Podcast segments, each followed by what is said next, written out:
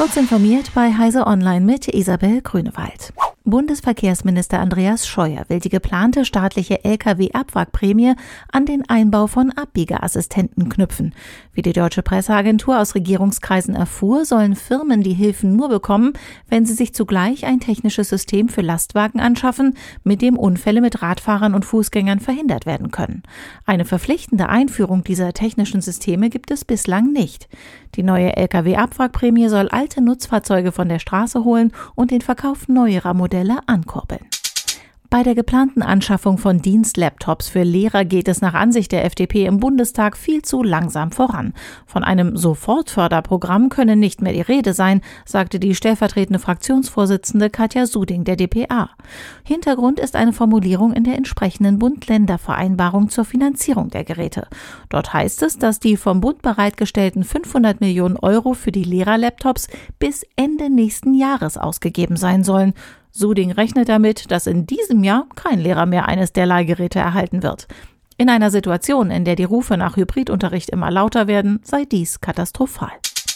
Ein Riesenprozessor mit dem gigantischen KI-Chip Cerebras Wafer Scale Engine mit 400.000 Kernen hat einen Top 100 Supercomputer um den Faktor 200 geschlagen.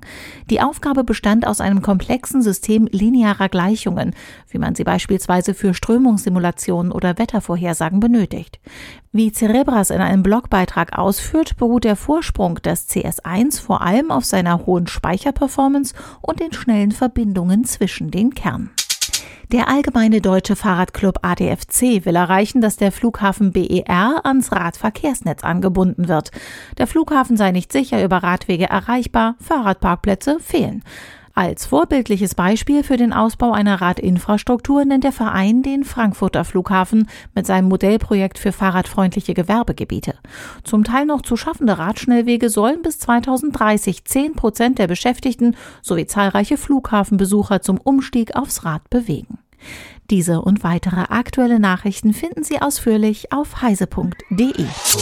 Werbung die Intel vPro-Plattform ist für Unternehmen konzipiert und weit mehr als nur ein Prozessor. Die umfassende Plattformtechnologie erfüllt nicht nur die Anforderungen ihrer IT, sondern auch die Wünsche ihrer Mitarbeiter. Die Intel vPro-Plattform vereint erstklassige Leistung, hardwarebasierte Sicherheit, moderne Fernverwaltbarkeit und Stabilität, sodass sie Unternehmensproduktivität beschleunigen, Daten besser schützen und von überall ihre PCs verwalten können. Gehen Sie auf intel.de slash more with vPro und erfahren Sie mehr. Intel vPro Plattform. Built for Business.